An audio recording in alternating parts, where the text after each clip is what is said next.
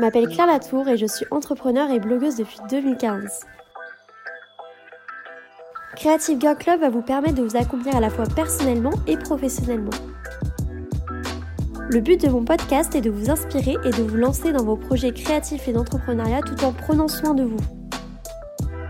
Vous retrouverez dans certains épisodes des interviews de femmes inspirées et inspirantes qui vous partageront leur parcours et leurs conseils. Bienvenue dans Creative Girl Club, ici vous êtes chez vous. On se retrouve aujourd'hui sur Creative Girl Club pour ma première interview. Alors franchement, je vous avoue, je suis super excitée de commencer du coup à faire des interviews euh, de femmes créatives et inspirantes comme je vous avais parlé dans l'épisode 0. Donc on commence aujourd'hui euh, avec Tatiana qui a créé un magazine indépendant qui s'appelle Fairly Low Temp qu'elle a monté entièrement seule de A à Z. Je trouvais ce projet euh, créatif très inspirant et j'avais vraiment envie de vous partager son parcours sous la forme d'une interview où elle va vraiment vous raconter euh, tout ce projet, comment elle l'a mis en place, les difficultés qu'elle a rencontrées et ses projets à venir. Donc je vous laisse sans plus attendre avec l'interview. N'hésitez pas à me dire ce que vous en avez pensé sur les réseaux sociaux. Vous pouvez m'écrire sur mon compte Instagram Claire Latour. Alors bienvenue Tatiana, merci de me rejoindre du coup dans ce podcast. Donc euh, je voulais pour commencer un petit peu euh, cette interview que tu me parles un petit peu de ton parcours scolaire et professionnel assez brièvement, vous expliquer un petit peu ce que tu as fait. Alors déjà merci beaucoup de me recevoir, je suis hyper honorée d'être la première invitée. J'ai écouté euh, en venant dans le métro euh, les premiers épisodes et bravo d'ailleurs pour le lancement. Euh, alors donc je m'appelle Tatiana Costa Lopez, j'ai 22 ans et parcours scolaire j'ai fait un bac L et après j'ai décidé, enfin je savais déjà que je voulais pas faire des études longues mhm. et que j'aimerais bien bosser dans la mode plus tard. Donc j'ai décidé de faire un DUT, genre un truc euh, un peu plus général parce que les écoles de mode c'était trop cher pour moi et je me suis dit que ça valait pas le coup. Euh, donc du coup j'ai fait un DUT de information communication, option publicité. Euh, parce que je voulais de la créativité, enfin, je voulais montrer ma créativité, donc pour moi la publicité c'était le moyen d'être créative et en même temps enfin, la communication quoi. donc en deux ans j'ai eu mon diplôme, et après, j'ai fait un an à Amsterdam. Donc c'était toujours mon rêve d'étudier à l'étranger. Et c'était Erasmus du coup euh? Ouais, Erasmus, mais un an entier. Donc euh, ça me donne l'équivalent d'une L3, enfin d'un bac plus 3. Euh, et j'ai étudié là-bas un semestre de journalisme, enfin International Journalism, du coup c'était tout en anglais. Et le deuxième semestre, j'ai fait Global Trend Watching, donc analyse de tendance tendance, euh, analyse de tendance, c'est genre. Euh, c'est difficile de mettre une définition exacte de Plutôt un peu social euh, Plutôt au niveau de la, ouais, de la société, du marketing et tout. Donc ça a touché aussi un peu à la pub, aux nouveautés des marques, enfin plein plein de trucs, mais c'est pas tendance genre mode quoi, c'est tendance en général. Et du coup, est-ce que tu as fait des, des, stages ou des expériences pro qui t'ont amené un peu à faire euh, ce que tu fais actuellement et dont tu vas nous parler après? Ouais, euh, j'ai du coup en DUT, c'est hyper. Euh, ce qui est vraiment très très bien par rapport à la fac, c'est que c'est beaucoup plus professionnalisant. Donc du coup, c'est en deux ans, c'est beaucoup plus intensif que la fac. C'est des petites classes, donc genre on est soit 60, soit 30 la plupart du temps. Et on a deux stages obligatoires, donc à la fin de chaque année. Euh, au début, c'est deux semaines minimum. Mais bon, deux semaines, ça sert à rien de faire un stage de deux semaines. Ouais, enfin, c'est comme un stage de troisième. C'est un peu les stages de euh, découverte. Euh. ouais, bof. Et ensuite, en deuxième année, c'est minimum, minimum huit semaines. Donc deux mois. et donc, en première année, j'ai fait un mois entier en agence de mannequin chez Bananas Models à Paris. Ouais. Euh, donc j'ai été stagiaire là-bas pendant la Fashion Week, c'était en 2017. Donc toujours dans l'univers un peu mode. Euh, donc voilà, c'est vraiment ce que je voulais. C'était, j'ai été intéressée par le mannequinat depuis euh, le lycée parce que j'ai fait mon TPE sur l'idéal de beauté masculine. Et du coup, c'est là que j'ai rencontré des agents et que j'ai découvert vraiment le mannequinat et que ça m'intéressait ce monde. Et je voulais voir euh, vraiment genre ce qui se passait derrière en fait. Je voulais participer à la Fashion Week mais genre derrière le rideau. Ouais, voir un petit peu ce qui se passe en coulisses, euh, Comment backstage. ouais, exactement. Et euh, donc c'était très intéressant, très intense. mais voilà, je dirais que j'en garde des bons souvenirs et ça m'a beaucoup appris. et de belles rencontres. Euh, et ensuite, en deuxième année, j'ai fait un stage avec une photographe en freelance. Ok. Normalement, on n'est pas, on n'a pas le droit d'avoir euh, de faire un stage avec quelqu'un en freelance. Ouais. Mais euh, voilà, je l'ai fait parce que je trouvais pas d'autres stages et puis euh, moi, ça m'intéressait vraiment en fait. euh, Ça avait été accepté du coup comme. ça, euh, au final, ouais, on a trouvé un moyen Bon, bah, cool. de, de l'accepter. Ouais. Et du coup, j'ai fait deux mois et demi avec une photographe de mode principalement, mode beauté. Ok. Euh, donc j'ai fait les deux mois, on a voyagé un peu, on est allé à Montpellier faire un shoot, euh, on- je faisais des retouches photos, je faisais la production notamment. Donc c'est là que je me suis découvert une passion pour la production des shoots. Et euh, voilà, c'est les deux seuls stages que j'ai fait. Après les petits jobs de base pour avoir de Ok. l'argent, mais sinon depuis le lycée, je faisais aussi euh, mon maximum pour rentrer dans la mode, genre à tout prix. Donc du coup j'ai fait pas mal de petits trucs euh, par-ci par-là euh, pendant les Fashion Week, genre habilleuse. euh, à Ouais, mais c'est bien, ça tout. te donne une première expérience, Totalement. tu rencontres du monde dans ce Ouais, milieu, ouais. etc. Donc Ouais, c'est vraiment un trop plein, je pense. Et C'est- vrai que c'est bien quand t'es jeune de commencer, je pense, en faisant des petits trucs, même bénévolement comme ça, et ça te permet d'avoir un pied dans le milieu, déjà voir si ça te plaît. Ouais, c'est hyper important. gens. Ouais. Hyper important. et, Enfin, je conseille à tout le monde de le faire, mais genre quand j'y repense, je me dis c'est ouf quand même. J'avais 15 ans et Ouais. j'ai fait euh, mon premier défilé, c'était genre Dries Van Noten, enfin genre un truc de Ouais, en plus, c'est un truc euh, assez une, que une belle maintenant, marque. euh, maintenant je, je serais sans doute pas à faire le même truc, mais, mais ouais, c'était vraiment des bonnes expériences et des très très bonnes rencontres, même si en effet, bon, c'est un peu, un peu euh, de l'esclavagisme, euh, parce qu'on travaille dur parfois, mais, euh, mais Ouais. ça vaut le Les coup, horaires, euh, j'imagine, ça peut pas être. Ouais, les horaires, et puis bon, t'es pas payé du tout. En plus, comme je disais, j'avais ouais, j'avais 15-16 ans, donc un bof légal. Enfin, Ouais, voilà. c'était un peu la limite, quoi. ouais, donc c'est, on, on, on s'insère comme on peut dans le, dans le milieu, et, mais c'est vraiment les meilleures expériences, c'est ce qui te forme le plus, et c'est Ouais. hyper important de. Enfin, quand j'écoutais ton épisode 1, du coup, ce matin, le truc des conseils de créativité, tout c'est vraiment de tester. Ouais. Et c'est ça que je voulais faire euh, en fait. ce qui te fait C'était kiffer, vraiment voir euh, de près, de loin, rencontrer les gens qui font ci, qui font ça. Et, euh, ça Bah, c'est comme ça que tu appris. formes tes, tes goûts aussi un peu pour, Mm, mm. euh, pour le professionnel, pour euh, les thématiques qui t'intéressent et tout. Et du coup, alors moi, je, je voulais surtout te contacter pour le podcast, pour ton projet qui s'appelle Fairly Low Temp. Et je voulais un petit peu que tu introduises auprès euh, de la communauté Creative Girl Club ce que c'était exactement. Yes. Euh, alors, c'est marrant parce que ça fait exactement un an aujourd'hui que j'ai lancé l'idée. Ah, sur drôle. Le Vous 9 faites l'anniversaire, juillet. du coup Exactement. Le 9 juillet 2019. Ouais. Euh, en fait, c'était vraiment euh, du coup faire les temp. Aujourd'hui, c'est un collectif, j'appelle ça un collectif artistique né sur Instagram, Ok. qui est aussi un magazine. Euh, mais c'est vraiment parti d'une idée. euh, Enfin, quand j'ai lancé l'idée sur Instagram, c'était vraiment pas avec un truc précis en tête. Ouais. Euh, j'ai juste mis en story, euh, du coup c'était le 9 juillet 2019, euh, j'étais dans le train en déménageant, genre le dernier voyage en train de Amsterdam à Paris. Et j'ai mis dans le train, j'ai dit mais venez on fait un truc ensemble, je connais trop de gens qui sont passionnés de quelque chose, qui sont hyper créatifs, euh, qui sont Ouais. des très bons illustrateurs, n'importe quoi. Euh, j'ai envie qu'on fasse un truc ensemble en fait. On n'a pas besoin d'attendre des opportunités de, de quelqu'un d'autre, de, de plus Oui, ou euh, dans haut un placé, cadre d'entreprise pour voilà, on s'en fout. euh, Link- LinkedIn, c'est bon, ça suffit. Moi, j'en ai marre de galérer. Euh, donc, j'avais vraiment envie de donner une plateforme à mes amis qui étaient créatifs parce Ouais. qu'ils n'ont pas forcément l'opportunité d'être publiés dans des magazines ou quoi. Euh, et du coup, euh, mon- ma volonté, c'était vraiment de faire des collaborations, de créer de la collaboration entre, euh, entre potes, en fait, de base. Euh, parce que ouais, je connais plein de gens qui font de la photographie, qui font de la chanson, qui font du dessin. Donc c'était vraiment Euh, créer l'opportunité plutôt que l'attendre finalement euh, Exactement. Genre, de, de l'extérieur quoi. on peut faire nos propres trucs et bah, allons-y, on le fait. Mais c'était pas une proposition de projet précis. C'était Ouais. juste, venez, on s'associe. Déjà voir qui était un peu motivé par l'idée euh, de ta story. euh, de Ouais. ta- Mais je hein, de, de ta story l'année dernière. Ouais. Et du coup, d'où vient euh, le nom de faire Lilo Temp? Alors le nom, j'ai pris pas mal de temps pour... euh, Parce que du coup, quand j'ai lancé l'idée, j'avais pas du tout de nom encore. C'était vraiment juste un truc comme ça, euh, fertile, que j'espérais aller pousser.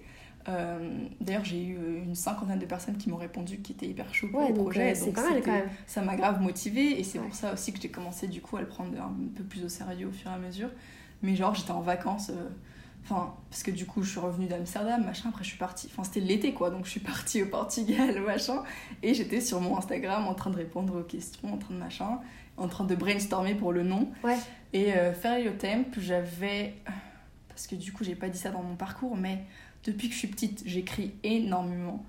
Euh, j'écris que ce soit des journaux intimes, que ce soit des fanfictions sur les One. Direction, que ce soit des faux magazines que je m'invente. J'écrivais tout le temps, tout le temps des trucs quand j'étais petite. Ouais, c'est une passion. euh, Et, euh, et après, ouais, une, une passion. Après, c'est passé par les blogs Ouais. aussi. Genre, je me souviens quand j'avais 10 ans, j'avais un truc genre sur Canal Blog ou Canaille Blog, enfin un truc genre pour les enfants, vraiment.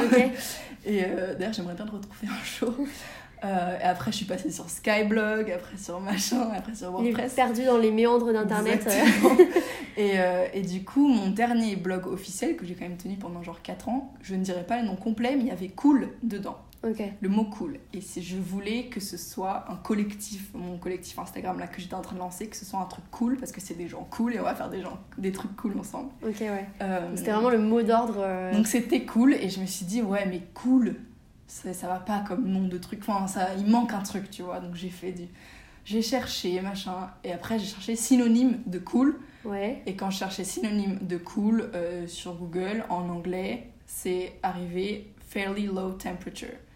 Donc du coup fairly low temp je trouvais que ça sonnait bien. Ouais. fallait couper le temperature Euh, Pas que ça passe à la Sean Paul. euh. Ouais, exactement. je... sais pas le dire. Euh, mais je trouvais que ça c'était bien aussi sur la feuille, genre avec le F et le Ouais, L et le T. Tu genre, peux faire une, c'était- une un peu. euh. Ouais, donc c'était joli et c'était parti. Donc l'idée, en fait, euh, elle t'est venue un peu euh, finalement comme ça. Ça a été vraiment Totalement plus, random.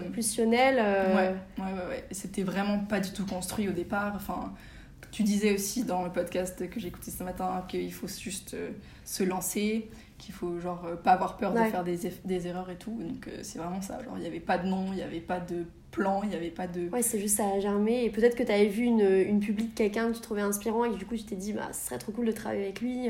Peut-être qu'il y Ouais, avait quelque ouais, chose ouais. euh, sûrement comme ça. Un peu, je pense que quand on est sur. Instagram, euh, on est un peu inspiré par ce qu'on voit. et, Bah euh, ouais, tous les gens sont hyper inspirants et je me dis, il y a des gens qui sont trop cool et qui ont pas forcément beaucoup d'abonnés ou ouais, d'attention ou de sur. euh, visibilité. euh. Voilà, exactement. Donc, euh, Et combien de temps, du coup, ça a mis euh, vraiment le lancement de ce projet entre le lancement, la préparation, la mise en place et vraiment, je vais dire un peu la commercialisation de ton webzine Combien de temps en total ça t'a pris euh, alors, j'ai commencé en juillet 2019 et euh, là, le zine, il est sorti officiellement, il a été imprimé en avril 2020. Ok, Donc, ça a pris vraiment du temps. Bon.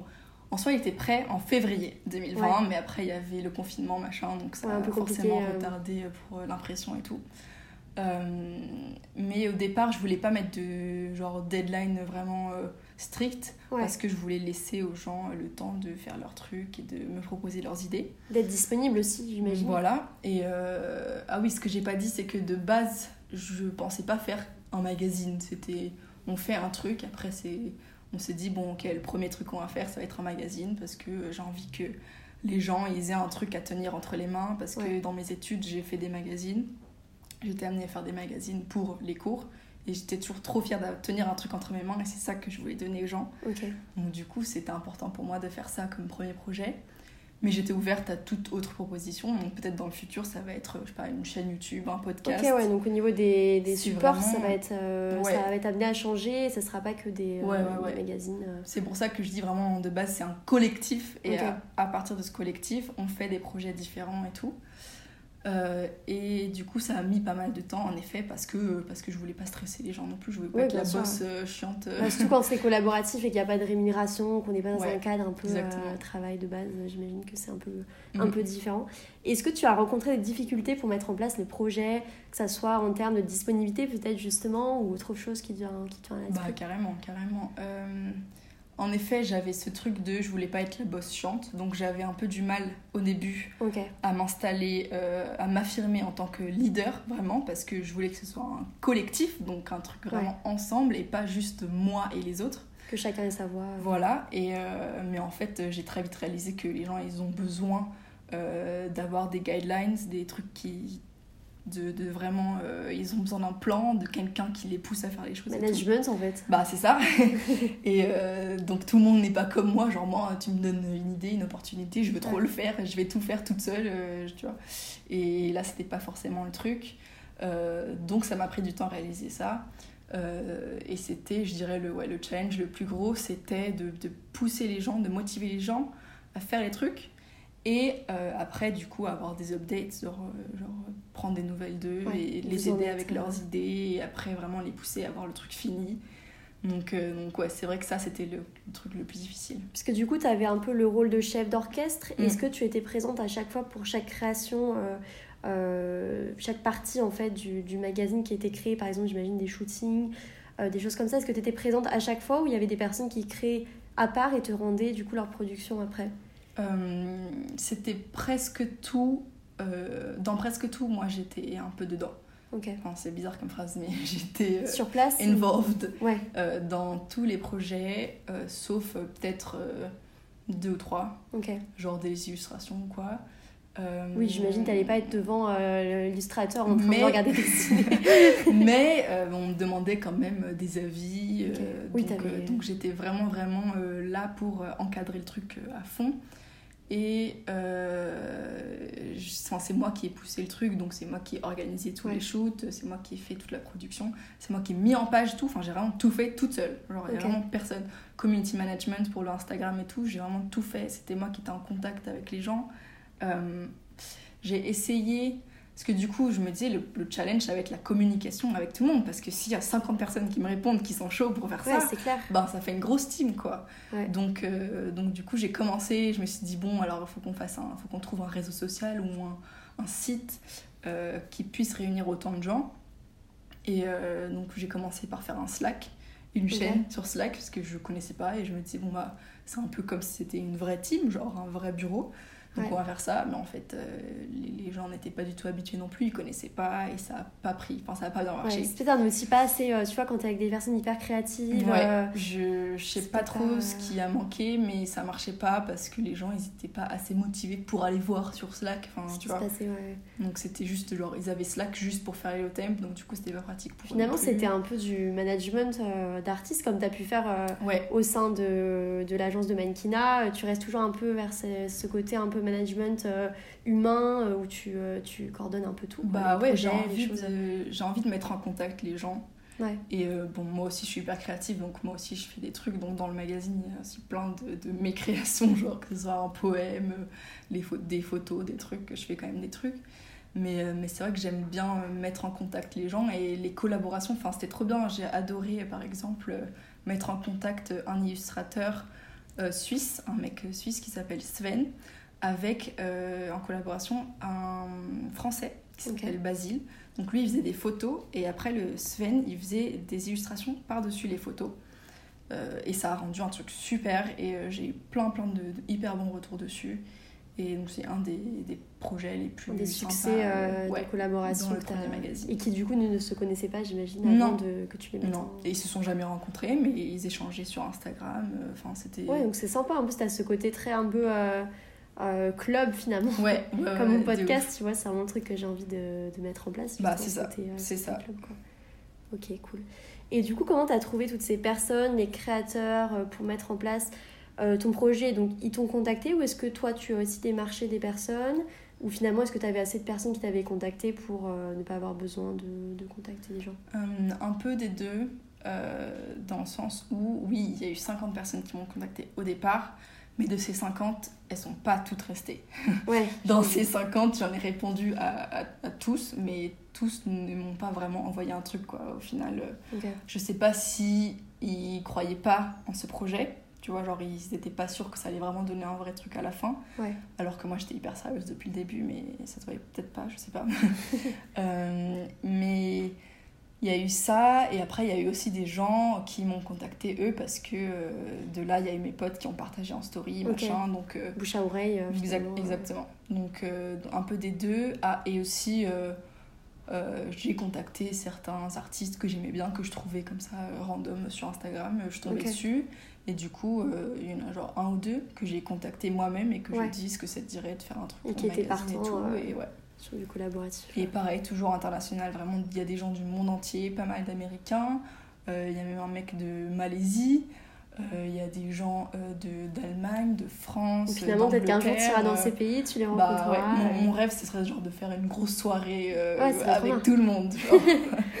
Et du coup, euh, ça a pris longtemps ce processus de sélection ou ça a été quelque chose qui n'a pas été trop euh, compliqué finalement? Bah, Au final, il n'y avait même pas de processus de sélection parce que j'avais pas tant de, de, de, contributions que ça en fait. Donc euh, il me semble que j'ai accepté tout ce que j'ai reçu. Après, tout ce que j'ai reçu était aussi qualitatif, forcément. Oui, voilà, c'est ça. j'ai bien aimé tout ce que j'ai reçu et quand j'aimais pas euh, on, bossait pour le rendre meilleur en fait ensemble. Donc, euh, donc j'apportais aussi euh, mon, avis, ma critique et c'était vraiment constructif ensemble. Quoi. Puis finalement, ça permet de se développer aussi pour bah, ouais. développer un portfolio, etc. Mm, mm. Montrer leur travail. Et du coup, est-ce que vous êtes tous dans le même univers? Bon, j'ai cru comprendre que non. Ou c'est vraiment vos différences qui ont fait votre force pour ce, ce magazine? Euh, bah ouais, en effet, t'as bien compris. Non, on n'est pas tous du même euh, univers. Bon, après, moi, j'aime vraiment toucher à tout. Ouais. Euh, mais c'est vrai qu'il y a des gens qui sont vraiment artistes, illustrateurs.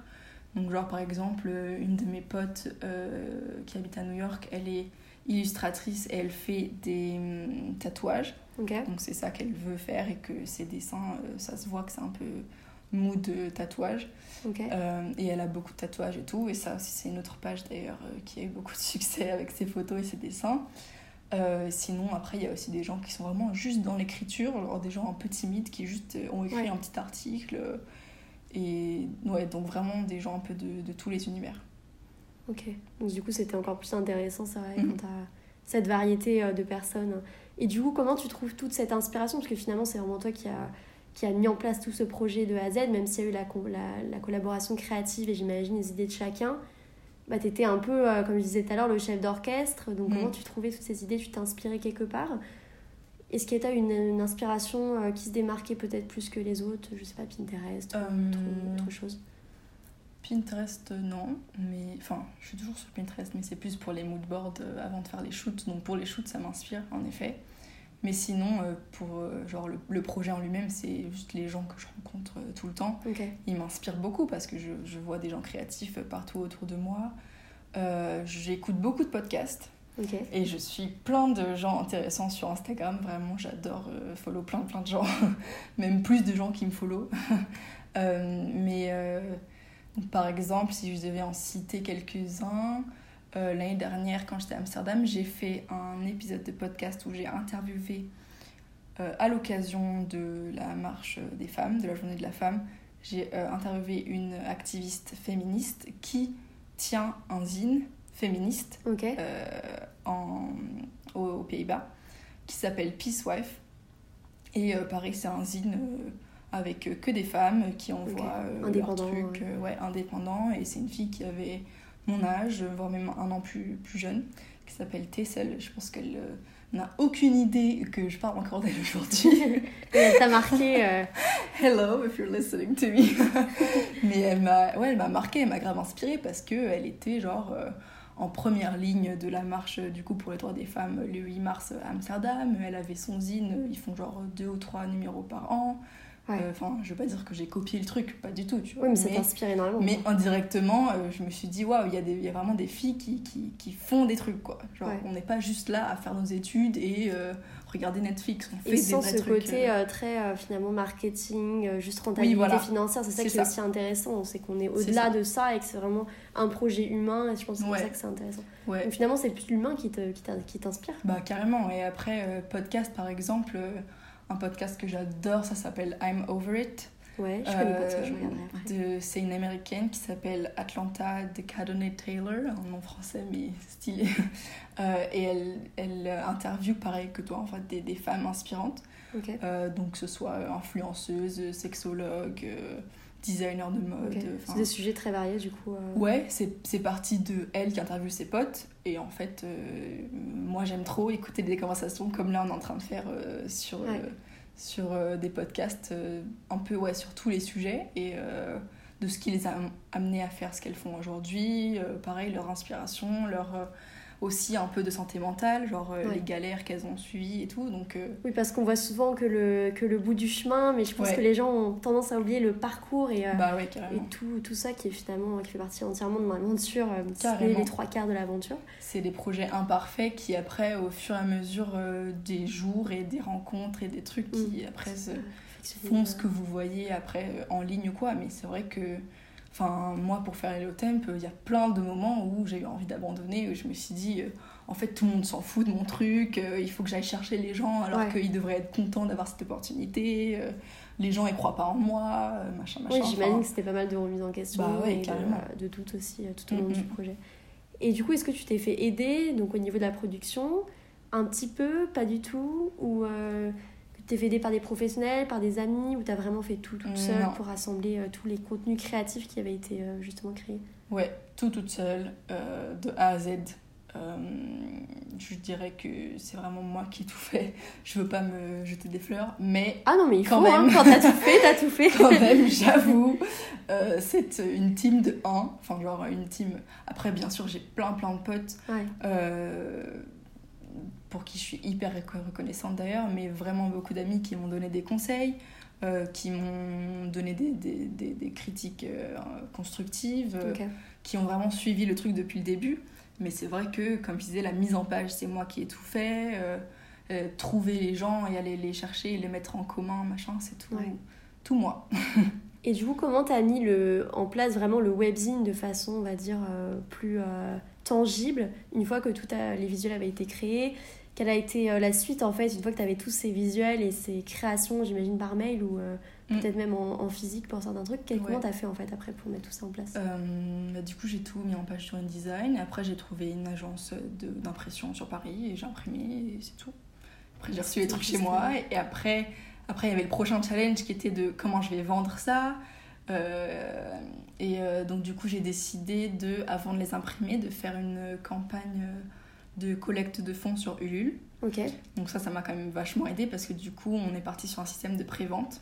d'accord. Euh, donc je l'ai lancé genre en janvier euh, ou février, enfin quand je voulais le lancer quoi. Et, euh, et donc c'était vraiment un système de prévente et ça, ça faisait un petit teasing aussi pour les Ouais. gens.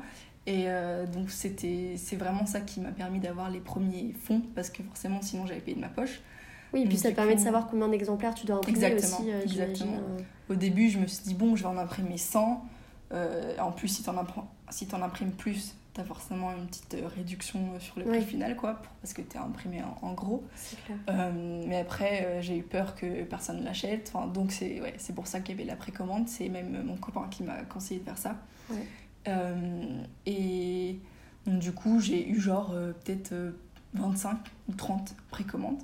Donc, c'est pas énorme. C'est vraiment les chiffres. Enfin, je suis hyper honnête. Hein, les chiffres, Après, il c'est vraiment faut, pas les il faut toujours un lancement Bah et ouais. il faut toujours une mise en place. Ouais. euh, Après, c'est sûr que la plupart des gens, genre 98% des gens, c'était des gens que je connaissais et qui m'ont Ouais. suivi, et mes potes et tout, ou les gens qui ont participé au truc.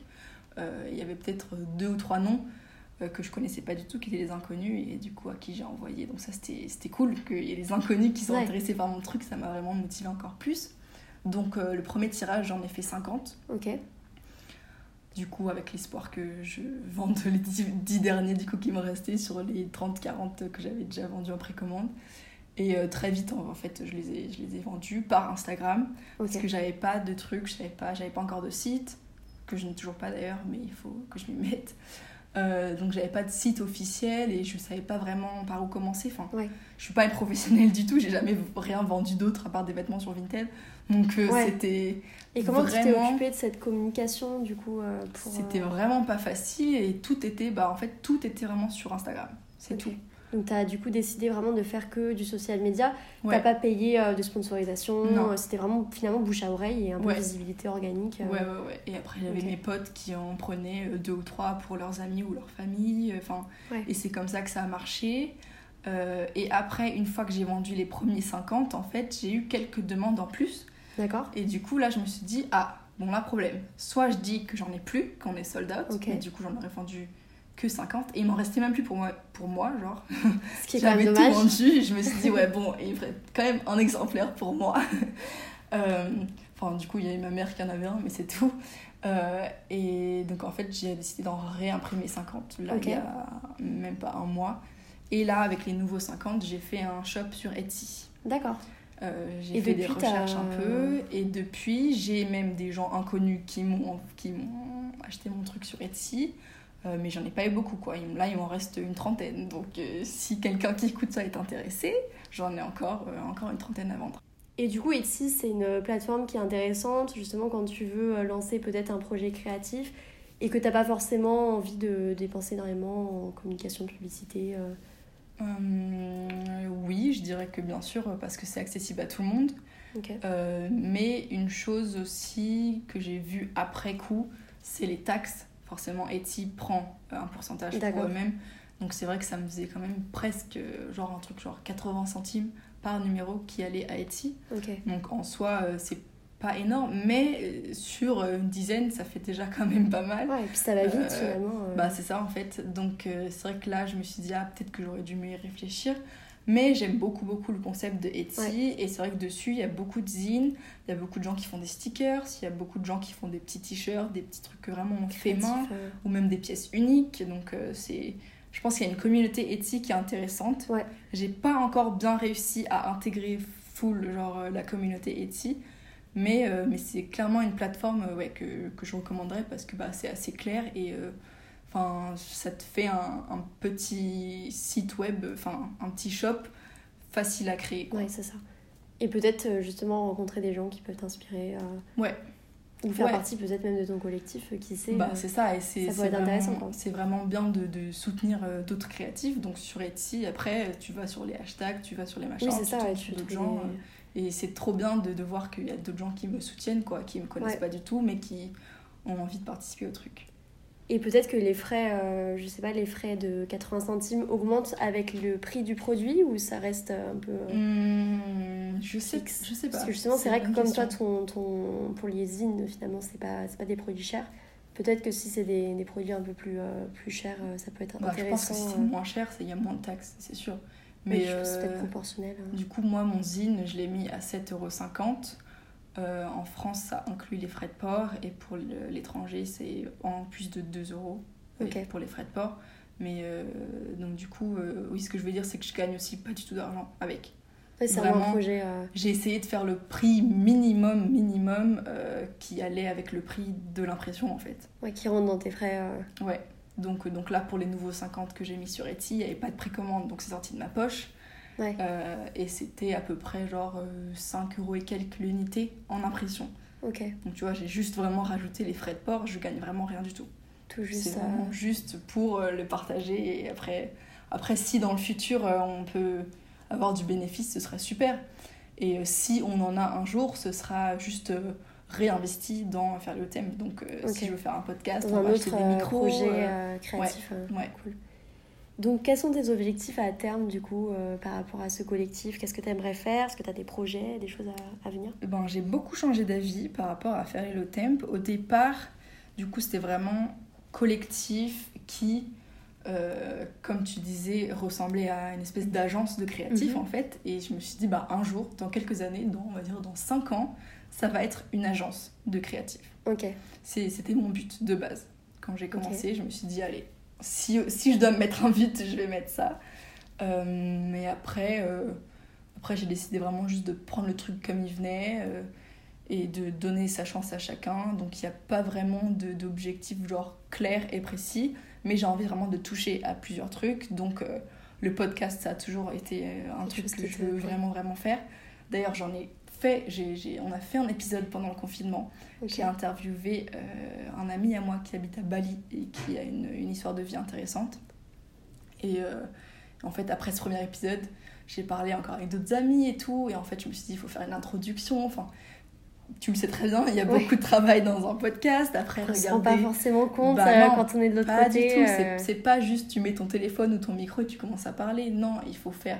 Alors, déjà le montage, après, il faut trouver euh, un logo ou un truc. Enfin, il y a vraiment tout un travail derrière. Après, il Ouais. faut savoir comment être publié sur Spotify, machin, machin. Donc, Finalement, c'est euh, pas si compliqué. Moi, j'ai suivi la formation de Safia euh, du blog euh, Ouais. My Trendy Lifestyle. Euh, qui s'appelle Build Your, Your Podcast, pardon, Mhm. et euh, elle est vraiment euh, super complète. Et tu te rends compte finalement quand tu as une méthode un peu pas à pas, etc., Ouais, que c'est pas si compliqué, mais c'est sûr que c'est pas, comme tu dis, c'est pas tu allumes ton téléphone, tu enregistres et tu basta, tu publies ça, et puis ça se met comme par magie sur toutes les plateformes de diffusion. ça demande de l'organisation. C'est ça, de en l'organisation, fait, hein. comme tout projet. Donc t'as pas de projet pour l'instant, euh, t'as pas par exemple quelque chose que t'aimerais lancer, éventuellement même juste une idée euh, de quelque chose que t'aimerais Bah, là, on est en train de faire le deuxième. zine. D'accord, donc il y a un deuxième zine euh, en ouais, préparation. C'est ça, dans un futur proche. euh, J'aimerais bien le sortir en octobre-novembre. Ok. Donc que ça soit plus rapide que le premier. Donc c'est bon, là j'ai lancé euh, l'appel euh, aux contributions pour que les gens m'envoient leurs trucs. Donc le thème du prochain zine c'est Rebirth ou Reset.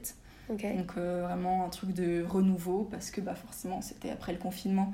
Donc genre on se réinvente, confinement mais aussi les manifestations euh, contre les violences policières, contre les trucs, euh, tous les problèmes qu'il y a en ce moment en politique avec le remaniement du gouvernement. Enfin bref, euh, notre société a besoin d'un renouveau, d'être effacée et réécrit, je pense. Ou d'avancer avec ses erreurs et oui voilà. dans le mieux. Donc, donc un, un rebirth.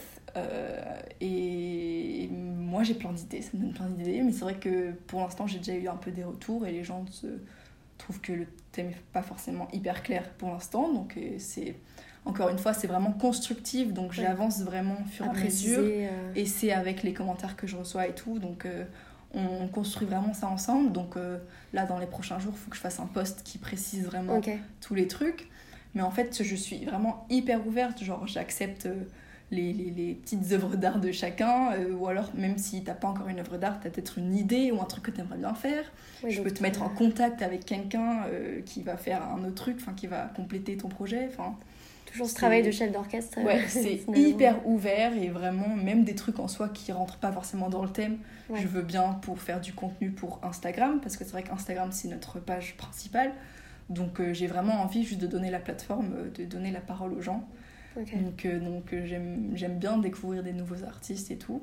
Donc là, c'est le projet dans le futur proche euh, qui, qui existe et qui va exister euh, et que j'ai hâte de, de commencer à préparer.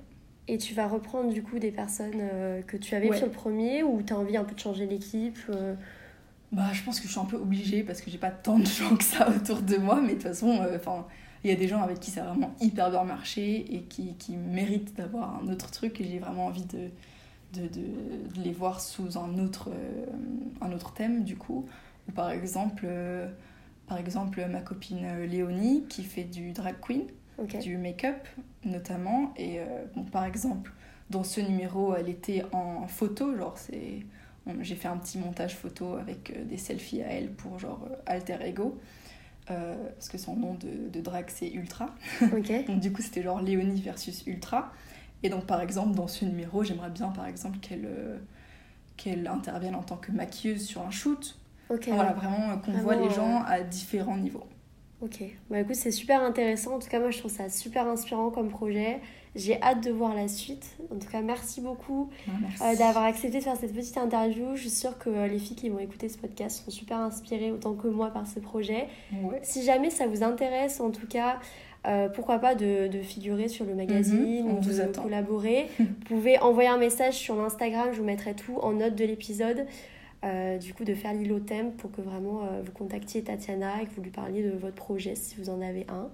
Et je suis sûre que, que tu prendras plaisir à regarder Ouais, les hâte. messages. voilà. Bah, merci beaucoup en tout cas. Merci à toi. Merci d'avoir écouté cet épisode de Creative Girl Club. Je vous invite à me rejoindre dès maintenant sur mon compte Instagram Claire Latour. Vous pourrez m'y faire part de vos projets créatifs et d'entrepreneuriat et m'y poser toutes vos questions. À très vite dans un prochain épisode.